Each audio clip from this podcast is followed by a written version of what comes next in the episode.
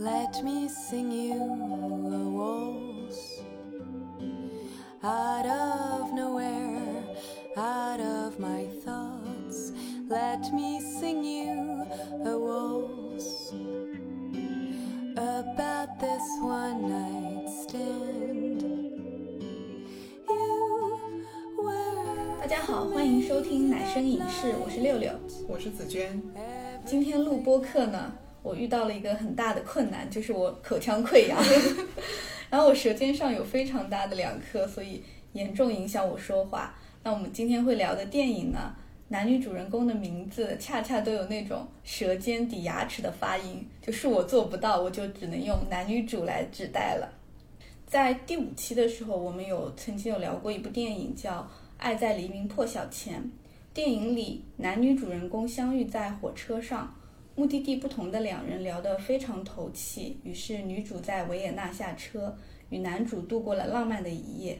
他们随性的在维也纳漫步，在唱片店、摩天轮、游船、墓地、深夜的酒吧与小巷，他们交流的话题也百无禁忌。黎明时刻，女主要坐上火车前往自己的目的地。他们没有交换任何联系方式，只在分别时情不自禁地约定，六个月后，也就是十二月十六日，在维也纳再相见。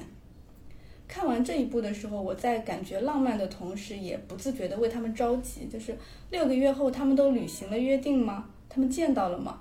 然后我就迫不及待地、满怀期待地打开了第二部《爱在日落黄昏时》，这也是我们今天想跟大家分享的电影。第二部《爱在日落黄昏时》的故事发生在九年之后。有趣的是，这部电影的拍摄也在九年之后。电影里面，九年后的女主在巴黎从事环保相关的工作，男主呢成了一个各地跑签售的作家。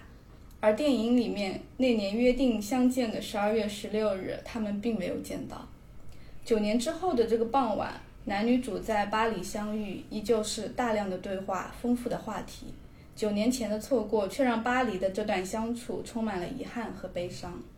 对，就是我第一次看这个《爱在黄昏日落时》的时候，其实没有太多的感觉。这一次，因为要做这一期节目，我就重新看的时候，我发现就是心里面有那种隐隐的感伤。这我觉得可能也是这部电影的魅力所在，就是它可能不仅仅是表达了两个错过九年的人再次重逢。呃，红玫瑰与白玫瑰这么简单，就他们的对话里面有对恋爱的思考，对婚姻的思考，也有对个人生活、对这个世界的看法，就是所有的这些交流的内容，可能都跟我们现实生活中我们真实的这些想法是差不多的，所以会代入感就会特别强。包括我也会去抽离出来想，就是如果说不是站在希望两位主角能够在一起的这个愿望的这个角度之下，就是我能够在电影里面看到什么。那有些观点呢，就是一旦换到其他人的立场，可能就会进行一百八十度的翻转。后面我们也会聊到这个，所以我感觉还蛮有意思的。那我先来讲一下，重新再看这个片头的时候，给我印象很深的就是，呃，我起了一个小小的一个标题，就是我们怎么样去纪念已经逝去的这个浪漫的体验，因为他们那一页的那个浪漫的邂逅是九年之前嘛。然后我之前看的时候，其实没有怎么去注意到这一部电影的开头。他其实有那个 Jesse 的那个新书，也就是男主男主 Jesse 的这个新书有关的一个细节展示。就我发现，原来 Jesse 写的这本书，它叫做 This Time，就中文可以翻译为这一次。他书的这个封面是一对情侣对视的一个剪影，剪影的中间就透过来像黎明的这个曙光一样的一个金色的光线。呃，再加上这个书的书名，就觉得大概也能猜得到里面的故事肯定是跟浪漫爱情有关的。就如果不是因为我了解 Jessie 和 Celine 的这个经历，我可能也会和这个新书讨论会现场的读者一样，想要去了解这个故事是否源于 Jessie 真实的个人经历，然后会好奇六个月之后两位主人公是否真的见上了面，就很想要磕糖，就希望磕到他们见面了的那个那个那个甜蜜的感觉。因为大家会去想要知道嘛，这个是不是真实的个人经历，所以也会去问 Jesse 为什么要写这本书。那 Jesse 就回答那个读者的问题，他就说写这一本书是为了记录下我与某个人邂逅时的感受，因为对我来说，与这个人邂逅，与这个人心意相通，是我生命中最激动的事情。我想记录下这段经历，让它变得有意义。这个我觉得是比较正经的回答。就也显得也比较官方吧，就不会出错。在后面见到 Celine 的时候，Jesse 也说了，他写这本书的一个最核心的目的，就是想要为了找到 Celine，就是可能他写这本书，Celine 也能够看到，所以他写了。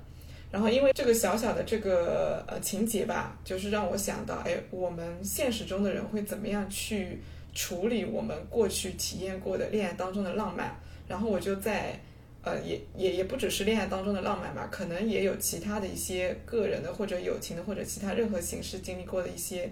嗯，比较难忘的一些经历。我就想知道一下别人是怎么处理这些过去的深刻的体验的。然后我就在我的一个姐妹群里面做了一个小调查，我就问他们是怎么样去记录过去的美好的。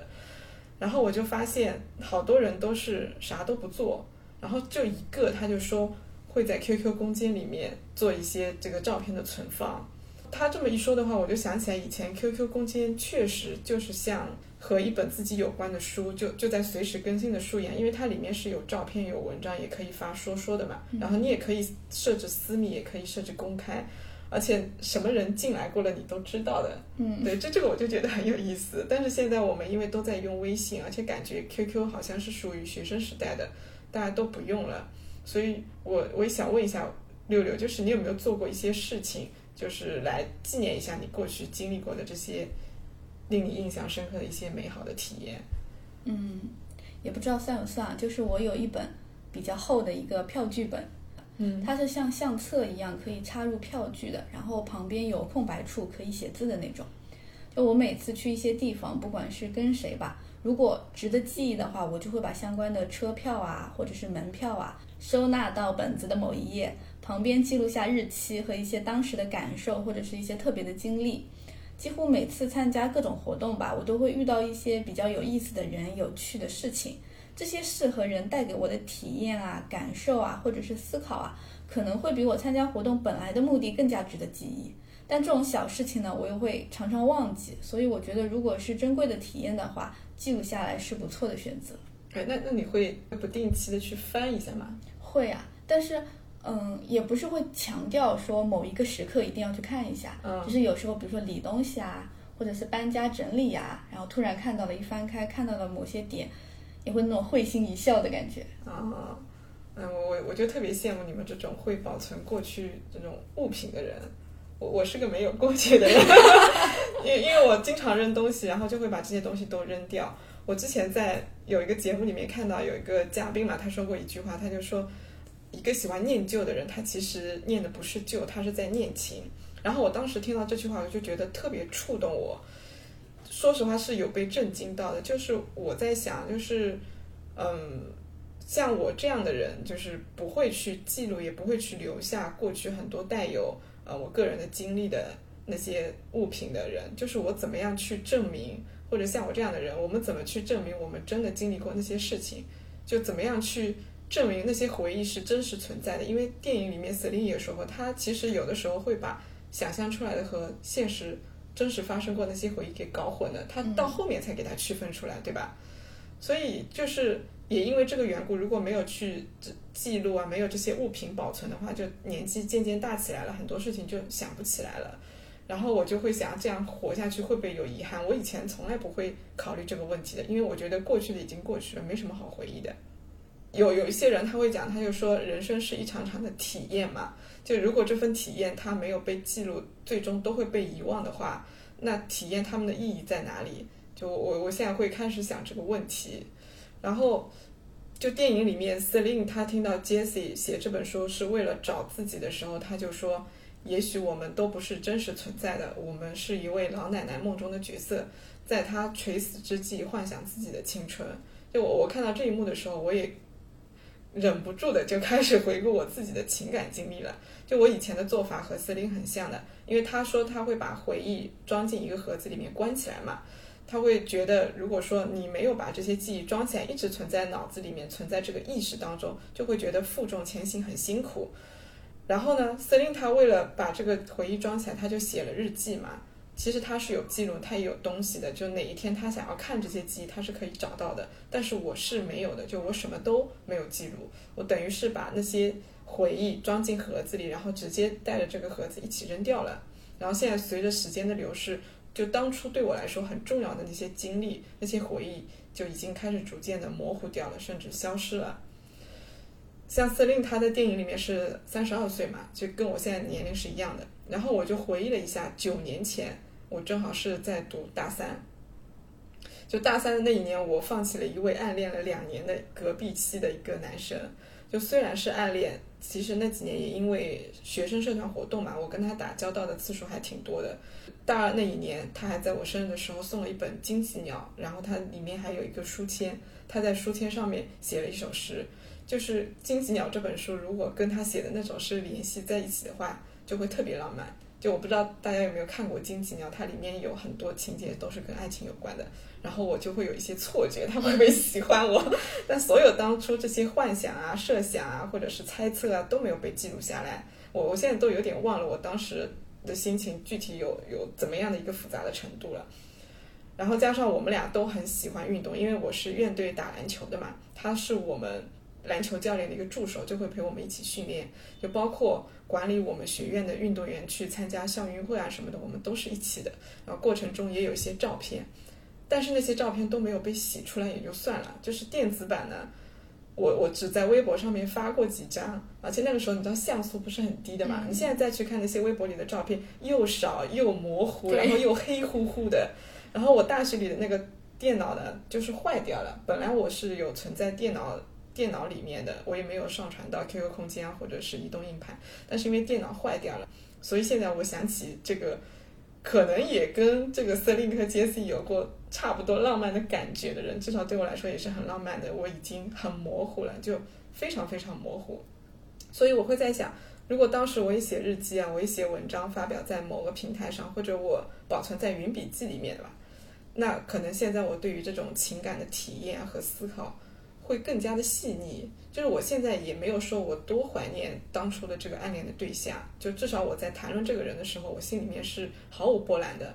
就我就是觉得，如果说我有东西留下的话，可能这个东西它会唤起我现在不太会表现出来的，也是属于我自己的那个部分。比如说我以前会刻意的去制造一些偶遇，就是我们经常在食堂里面发现，后来我就总结了一下，他大概几点会去食堂吃饭，就是周末的时候。然后我时间差不多了，我就会跟我室友就假装不经意的去那个食堂，然后其实我一进食堂我就看到他坐在那里吃饭了，然后我就会假装没看到他，不经意的经过他身边，然后他就会抬头跟我打招呼，就是这种刻意制造出来的这种偶遇还挺多次的。然后我也会去看他的那个 QQ 状态，那个时候比较流行玩穿越火线嘛，我就看他他是在玩穿越火线，还是就是正常状态可以去找他聊天的状态，就都会去观察。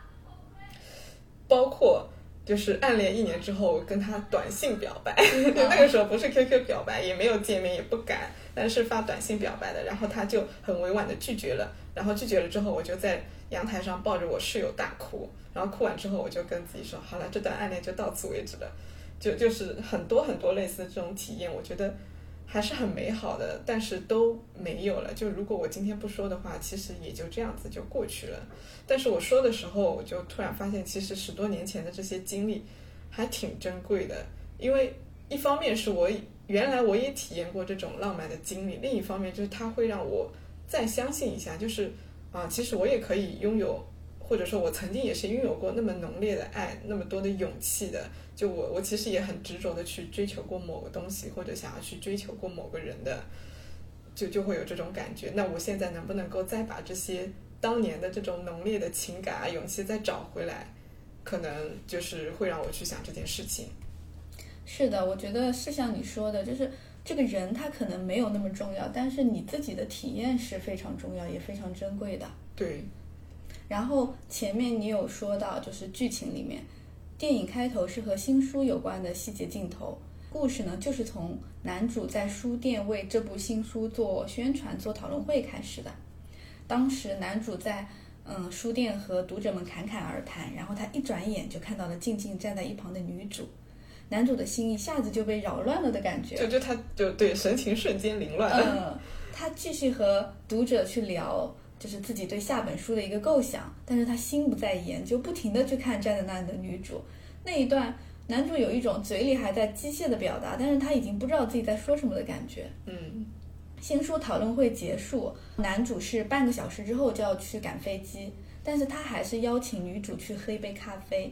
两个人在走去咖啡馆的路上的时候，女主就忍不住问了男主，那一年十二月有没有去维也纳赴约？男主没有直接回答，而是反问女主有没有去。女主说自己没去成，于是男主也说自己没去。女主就很庆幸啊，说谢天谢地你没去，我真的很担心，我一直因为没去而感到愧疚。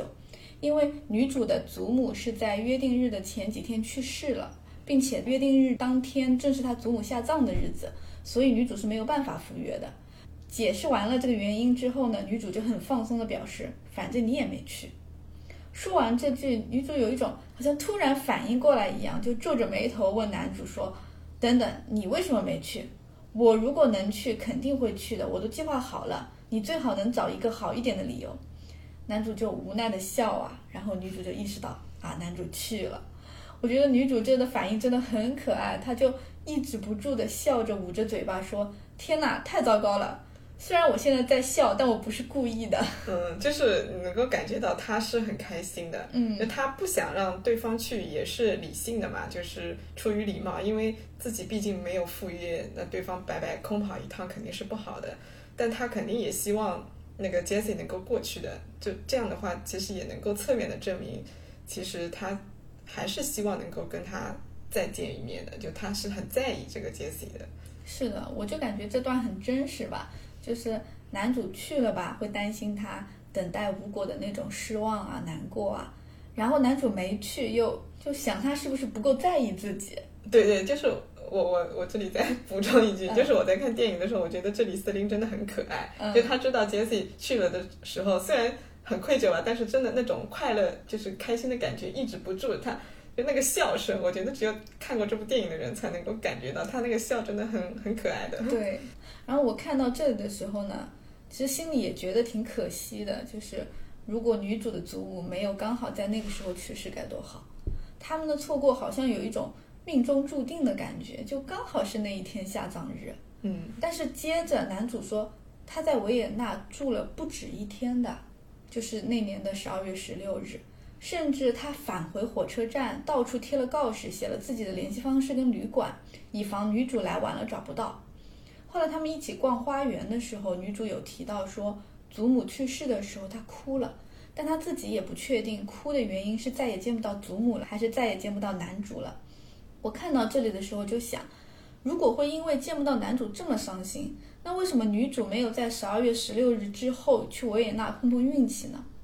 因为男主是在那边住了不止一天的，但凡女主在约定日之后能抱着那种。万分之一的几率也为这段感情努力一把的心态，飞去维也纳一趟，也是有很大的几率遇见男主的。但是他没有，男主是为这段感情做了足够多的努力的。就像你前面提到的，男主写书也是为了找到女主嘛。对。但是女主在这段感情上的行动力好像就不是那么强。我之前问我一个朋友的看法。他是觉得说，女主在亲人去世的那一段时间里面，可能都没有办法毫无心理负担的去维也纳谈情说爱，无法安心的去幸福去浪漫。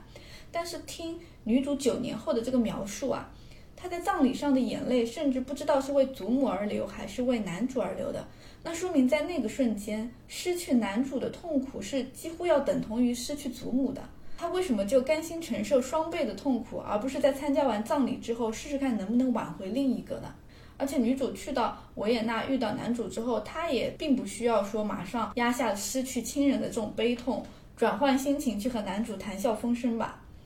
我觉得女主没有选择在后几天去维也纳，可能是因为她并不觉得男主会在维也纳继续等待，她甚至觉得说，就算他去了维也纳。他们在一起了，后续也会有很多的矛盾，最后不欢而散。这种悲观的预设剥夺了他的主动性和行动力。对，他们在巴黎的这次相处当中，男主有多次的表现出对九年前没有相见的遗憾。他会有很多的假设，说，呃，如果你祖母迟一周去世啊，如果你当时去了呀，那我们的人生很可能会大不一样。但是女主却说，也许不会呢，也许我们最终会怨恨对方。也许我们只在短暂相遇时合得来，只在欧洲散步时，只在天气暖和时才合得来。相对来讲，男主对这段爱情是更加积极乐观的，而女主是更加消极悲观的。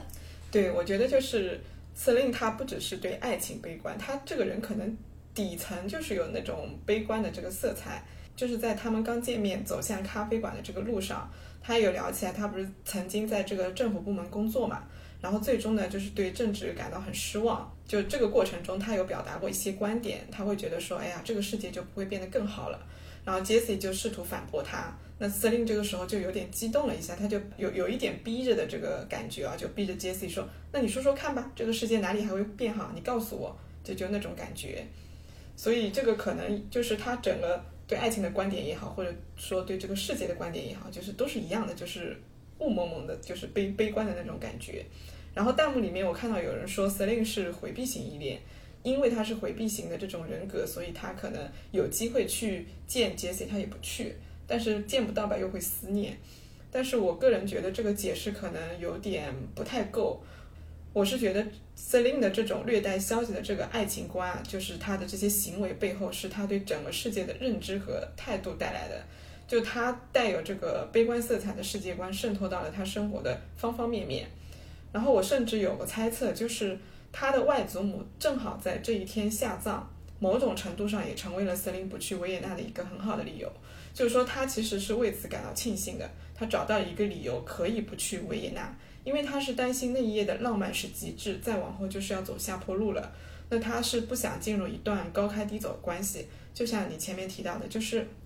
他内心深处是更相信他们这一夜的合得来是一种偶然，他也不相信自己能够处理得好朝夕相处的这个亲密关系，对吧？是的，而且九年前男女主之间的爱情的话，是发生在那短短的一夜嘛。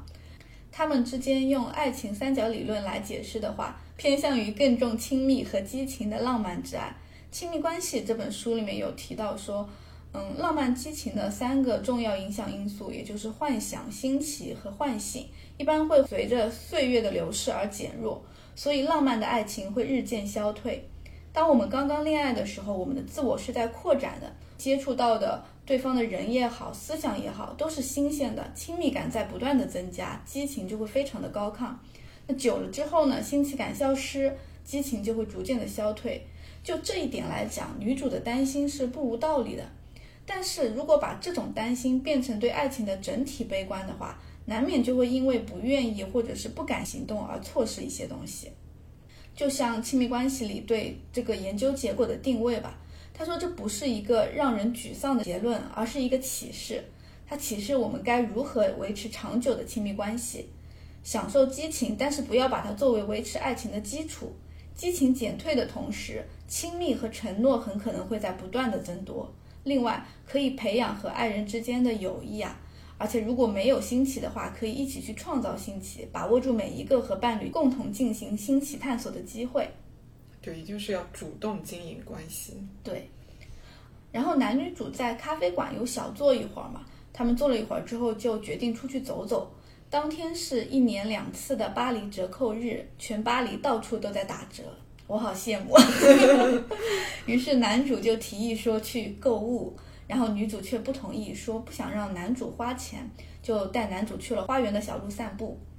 让我想起之前有一次跟一个女性的朋友逛街啊。她当时跟我讲，还是跟女生逛街快乐。她男朋友不知道啥审美，而且更痛苦的是，她男朋友每次给她买单的时候，她总是一边想着自己明明是一个工资不低、事业发展的也不错的人，不需要让男朋友付钱，这甚至会让她在这段关系中感到不自在和愧疚。一边呢又担心拒绝会让男朋友觉得她分得太轻，认为自己坚持付钱是剥夺了男友的权利，甚至会担心伤害男朋友自尊。进而导致两人产生隔阂。我这个朋友就感觉是在被两种观念拉扯着，但是她其实根本就没有跟她男朋友真正的沟通过这个问题。嗯，这个我也深有体会，就是你说的这种两种观念的拉扯，就是在我我跟我老公刚结婚买完房子，大概过去半年左右，然后他想换个工作，他也属于那种不喜欢骑驴找马的人，就是我不想干了，我就先辞职。然后花两到三个星期找到下一份工作。那在这个期间呢，就是我有的时候下班回来，因为工作可能也挺累的，然后在工作的时候要控制情绪，回家就可以释放的那种嘛。对，我就是属于这种差别很明显的人。然后我一回到家，可能就会看到一点小事或者有一点小摩擦，我就会发脾气，而且那种脾气吧，就莫名其妙的还挺大的那种。然后后来我就在反思，我为什么会发脾气呢？其实也没什么大的事情，都能够处理好的。主要的原因是因为我回到家看到他在休息，就是我心里面很不平衡。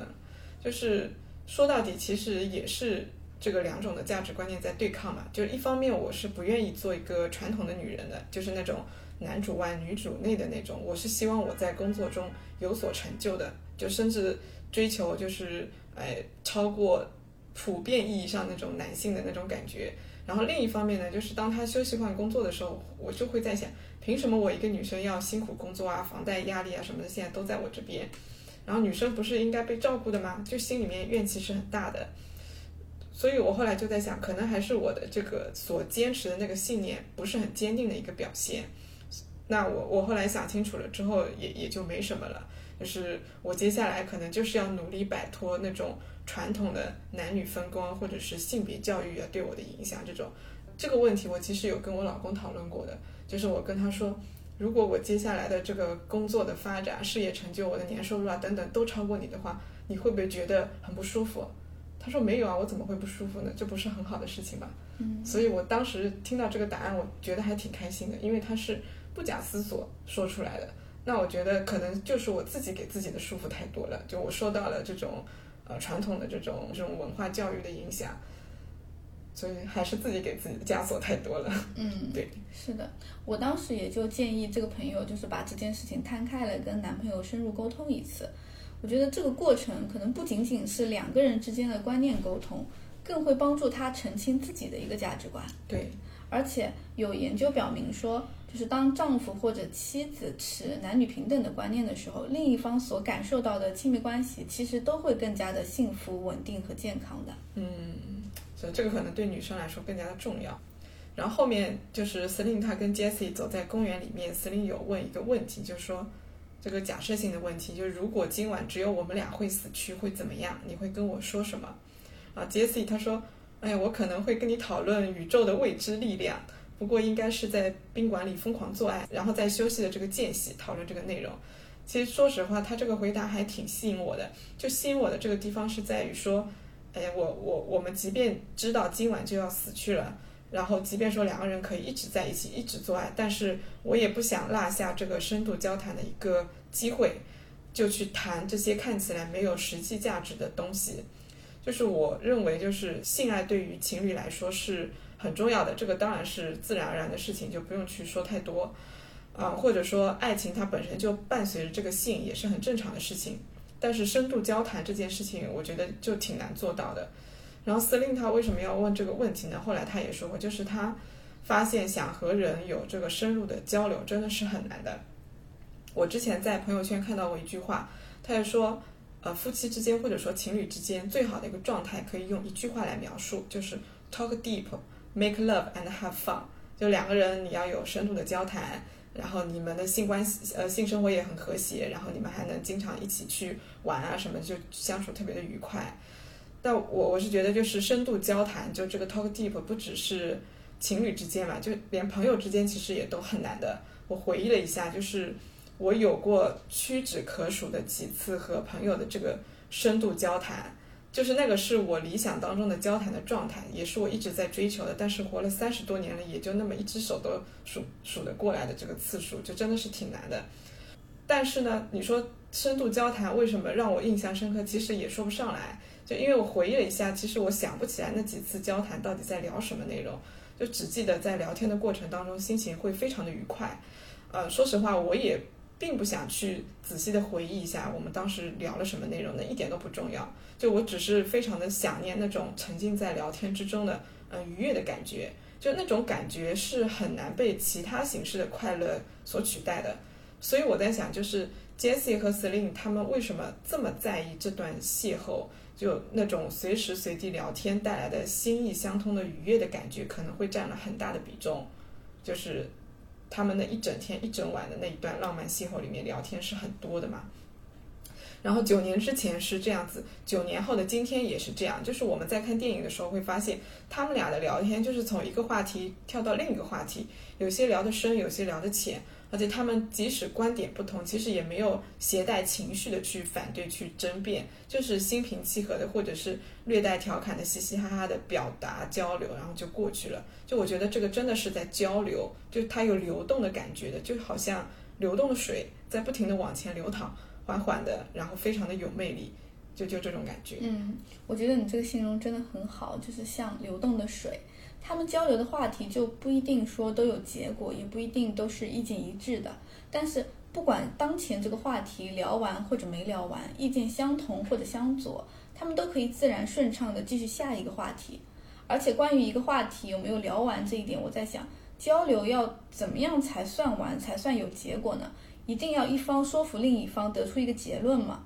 我觉得像男女主这样就很好，就是他们互相输出了观点。互相有表达，有碰撞，也有接收就够了。交流的目的并不一定是让对方认同自己。对对对，是的。然后我我现在还发现，就是有很多处在亲密关系或者是说婚姻关系当中的人吧，就是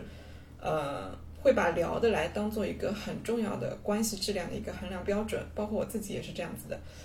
所以我就会去想，为什么那么多人对聊得来的这个期望那么高？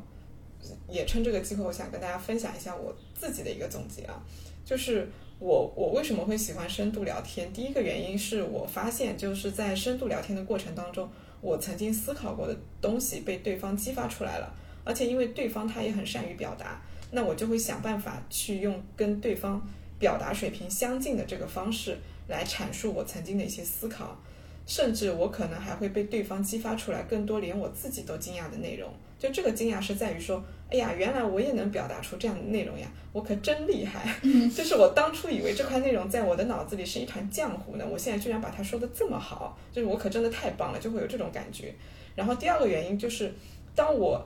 在深度交谈的过程中，我肯定是会意识到的，对方他听得懂我在说什么。就就像你说的，其实我们在交谈的过程当中，我不一定要对方认同我的观点，而是我要确信对方他知道我在说这些内容的时候，我到底在表达什么。就同样的，我也知道对方在表达什么，所以这样的话，就一来一回，两个人可能会产生惺惺相惜的感觉。就这种感觉，我觉得特别好。我我自己的体验就是说出来可能有点玄学，就是我会觉得心脏那一块地方就会觉得很充盈，就是暖暖的，就好像有被爱给填充到。就这种爱不是爱情上的爱，就是广泛意义上的爱，就真的是感觉是暖暖的，有一股暖流在身体里流过。然后我们在上一期。嗯，Before Sunrise 就是那个那个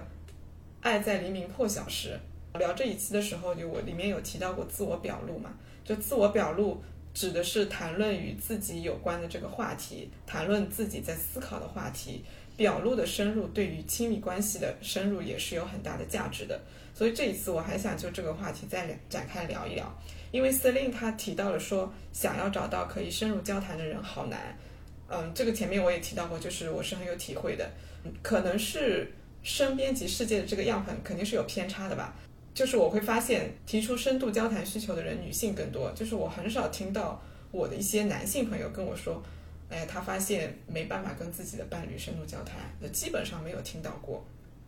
所以换句话说，就是女性好像是更希望通过营造这种深度交谈的场景来经营。亲密关系，就我不知道这个推测对不对啊？我只是有这样的一个感觉，而且他们也会通过是否能够进行深度交谈来确认我我的这个亲密关系还不错。那深度交谈的话，也是要分内容和方向的。就实际上，男性和女性都能够进行深度交谈，但是两个性别它偏好的方向是有差异性的。比如说，女性之间的谈话可能会比男性之间的谈话更有可能去讨论。亲密关系中的情感问题，以及生活中的其他的私人问题。那相比较而言，就是男性他会更倾向于讨论更客观的、不带个人的感情色彩的内容。比如说，他们会聊一些物品啊、活动啊，聊一些名人和政治人物，但他们不太会去聊朋友。同样的，他们也会更愿意去找一些乐子，而不是去寻求支持和忠告。那按照我个人的经验来看，我觉得这个研究的结果还是蛮符合现实情况的。就比如说我在星巴克吧，就会听到坐在我背后或者旁边的各种各样的男性聊天，就他们都会聊一些很宏观的东西，互联网呀、科技啊、股市啊、政治啊这些，你就会觉得哦，他们懂得好像很多的样子，就是这种感觉。但是我很少听到有这些男男人们他们在聊家常、聊感情、聊婚姻，就基本上没有的。但尽管尽管这个男性跟女性他们交谈话题的偏好方向有差别，如果说是男性跟女性彼此之间有互动的话，那这些差异就也没有像前面提到的那么明显了。就是目前还没有一个所谓的标准能够让我们来区分谈话中的两个人哪一个是男性，哪一个是女性。这个其实就说明，就是虽然两性之间他们的彼此各自的偏好话题是有倾向性的。但是也并不意味着他们对其他领域的话题不了解、不感兴趣，说不定只是没有遇到合适的话题开启者而已。我觉得这个结论或者说我自己的一个延展的思考就是很有意义的。呃，我会看到网上有一些网友他他会来，比如说知乎上面提问嘛，他就说：“哎呀，我没有办法和我自己的伴侣做深入交谈了。”所以我就会去想，他是真的没有办法交谈，还是没有尝试去打开过话题？或者说他自己本身并不具备很高水平的一个开启话题的能力。就我为什么会有这样的一个猜测呢？是因为我自己过去也有这样的一段经历。因为我跟我老公的兴趣爱好和工作领域的差别很大，就是我们俩几乎是没有共同兴趣爱好的，然后工作也是完全不一样的。有的时候我看到一些内容，一些呃我在思考的或者感到困惑的或者有兴奋点的内容，想要找人聊天的时候，我就习惯性的会找。我认为会懂我这部分内容的朋友来聊天，然后跟我老公聊的内容，我就会基于我平常对他的了解和判断，我会觉得，诶，他可能对这块会比较懂，那我就跟他聊这块内容。后来我发现这样是不对的，因为我是在基于我自己的猜测来做事情，我并没有跟他确认你是不是呃真的只懂这一块内容，所以这个其实是嗯很多恋人、很多夫妻都会犯的一个错误。有个专业的话术就是水晶球沟通话术嘛，就是我们基于猜测来做事情。所以后来我意识到了这一点之后，我就不管什么话题都会尝试着跟他聊一下。我发现很多话题他是有在关注的，只不过他没有跟我分享，然后我也没有跟他确认，我们就错过了很多交谈的话题的机会。你这么说，我就想起我跟我妹妹啊。我以前就觉得他是一个快乐的小傻子，嗯，所以我跟他聊天的时候，特别是聊到工作上的事情，都只是会聊一些情绪啊、感受啊，比如说某项任务好艰难，我好困惑之类的。但是我不会跟他聊到说这项任务具体的内容、困难点在哪里，我需要怎样的帮助等等。但后来他自己会来问这部分没有聊到的内容，然后给我一些不错的建议。我那个时候就觉得啊，是我太把他当小孩看了。人都是成长变化的，去年聊不了的话题，可能今年也可以聊了。所以像你说的，不要基于自己的猜测来开启话题，甚至也不要太基于过往的事实。对，就是人真的都是会变的，我们要相信大家都会变得超出我们的想象。然后除此之外，就是很重要的一点，就是在自我表露上面。两性之间的差异是来自性认同的差异，这个是什么意思呢？就是这个差异是来自于性别角色，而不是生理性别。就女性她之所以能够与信赖的伴侣进行亲密的语言沟通，往往是因为她们具有更高的表达性，她们是可以轻松自在的谈论自己的情感的。那具有高表达性的男性其实也是一样的，就高表达性是。指的就是擅长谈论与社交啊、情感啊这些俗称为有女人味特质的这些话题的人。那与之相对的就是工具性的特质，所谓的男子气概，就是聊与任务有关的话题。这个跟我们平常感觉到的其实是差不多的。那这两种特质其实跟我们的生理性别是没有太大的关系的。这个前面已经说过了。如果我们会觉得，呃，女的一定是全部都是更具有高的表达性，男的一定是不擅长表达情感，更擅长聊这些任务内容的话，这个就是我们的偏见。就有一本书，不知道大家有没有听过，就是《男人来自火星，女人来自金星》这本书，当年非常的火，就可以说风靡全球。它里面就有提到，就是认为性别不同，说的话也不同，实际上是有很大的一个误导性的。嗯，就像前面说的，就是男性中也有很多具有高表达性特质的人，女性当中也有具有高工具性特质的人。这两种特质都是可以对调的，甚至一个人可以同时拥有这两种特质的。那一个人在面对 A 时可能不怎么爱表达，但是可能面对同样性别的另外一个 B，他可能就很爱表达了。这种情况其实是很常见的。所以我们在跟异性进行交流的时候，我们或许更应该关注当前。我们在跟谁交谈，去关注这个个体本身，而不是去看对方是男性还是女性，然后去下判断，然后来选择我们应该跟他聊什么。还是拿我自己举例子，就是我的好几位女性朋友跟我聊天的时候，我会发现，他们聊着聊着，很快就会回到家庭啊、孩子啊、男朋友啊、老公上面来，这通常就是他们开启的话题，然后我就会陪他们聊几句。但是如果我自己主动来开启话题的话，我就会更偏向于聊那种客观事物的本身，就我比较不喜欢聊情感类的话题，就工作类的话题可能会更多一点。所以就是每个人都是有很多的可能性的。就如果你觉得对方不能够与你聊这个话题，除了说确实有更合适的聊这个话题的对象以外，也有可能就是当前你对面的那个他，他不想跟你聊那么多，要么就是你开启话题的方式不对，你没有办法让对方说的更多，就是嗯会有很多的原因，但是不要把它局限在是性别本身造成的。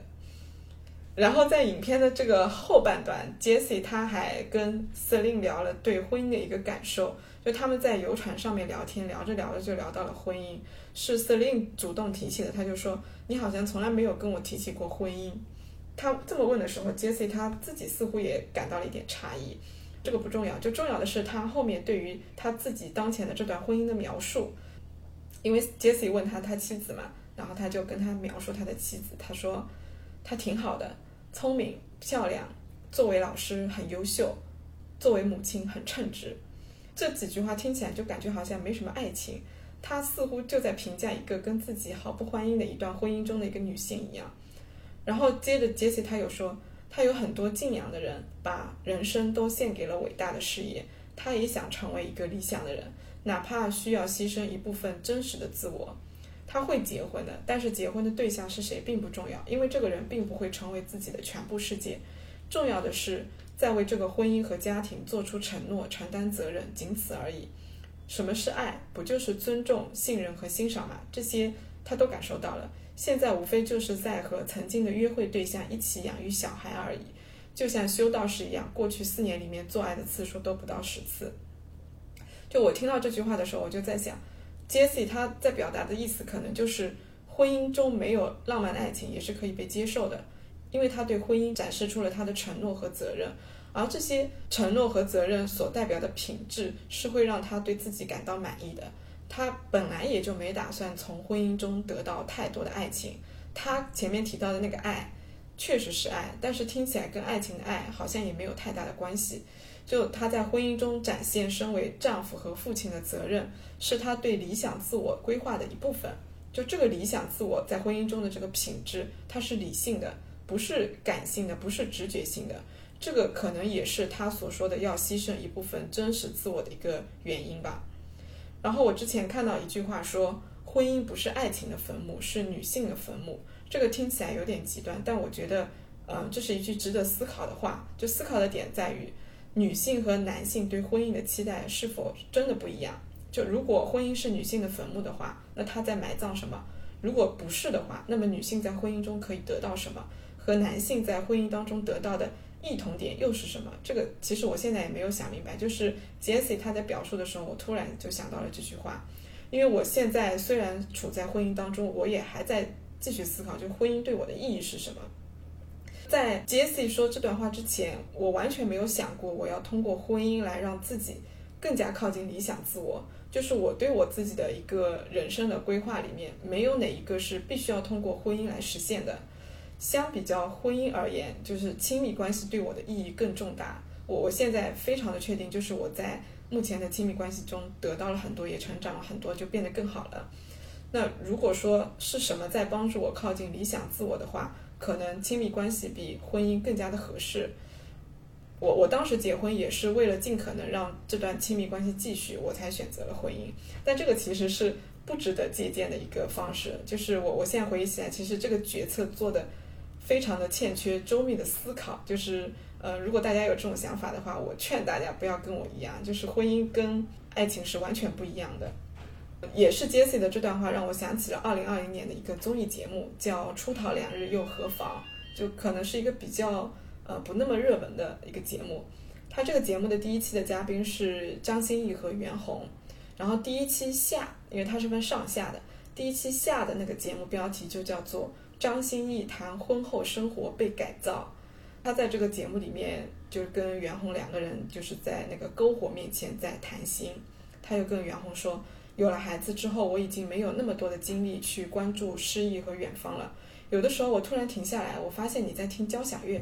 就在孩子成长的过程中，你是一个非常好的爸爸，但我觉得你比我要潇洒。我也想把生活的这些支离破碎的东西给扔掉，但我发现我其实是扔不掉的。有了孩子以后，我发现整个人我又被改造。就我觉得张歆艺的这段自白，可能代表了很大一部分已婚已育的女性的一个现实状况，就是他们会被婚姻生活改造的特别多。就变得自主或者不自主的，就把自己的注意力啊、精力啊投入到家庭中，投入到孩子当中。就当然了，照顾家庭、照顾孩子肯定是他们自己的选择嘛，他们也会在这个过程中感受到幸福的体验。但是我觉得也不能否认，就是他在这个过程当中牺牲掉了追求自我的这个这个部分，而这个部分对他们来说其实是很重要的。那也就是说，其实，在婚姻当中，怎么样能够最大化的支持两个人？在照顾家庭的同时，也能够支持彼此继续去追求自我，这个我觉得是一个非常重要的话题，就是需要被放到台面上来，然后有这个夫妻两个人一起来不断的讨论的一个话题。因为家务劳动它的确是会占用非常非常多的一个精力的，你把时间投入到这里之后，你就没有时间去追求自我，就不能像袁弘那样好好的去听交响乐了。所以，你像怎么样在婚姻中继续做自己啊，或者是在婚姻和自己追求的事业中，要不要做二选一的决定啊？就不管怎么样吧，我觉得可能每个人都会去思考，呃，自己跟婚姻有关的这个议题吧。那就是今天也聊的差不多了，我们这一期的内容就到这里吧。嗯，这个系列的电影其实还有第三部，就是《爱在午夜降临前》，也很推荐大家去看啊。后期我们也会聊到这一部的。其他还有想让我们分享的电影的话，也欢迎大家在评论区留言。那这一期就到这里了，拜拜，拜拜。Let me sing you a waltz out of nowhere, out of my thoughts. Let me sing you a waltz about this one night stand.